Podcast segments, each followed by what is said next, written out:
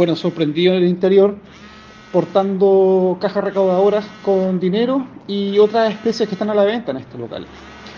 Junto con esto, al proceder a la revisión de sus vestimentas, en la mochila que portaba uno de estos se encontraron las herramientas con las cuales habrían forzado la puerta de ingreso al local.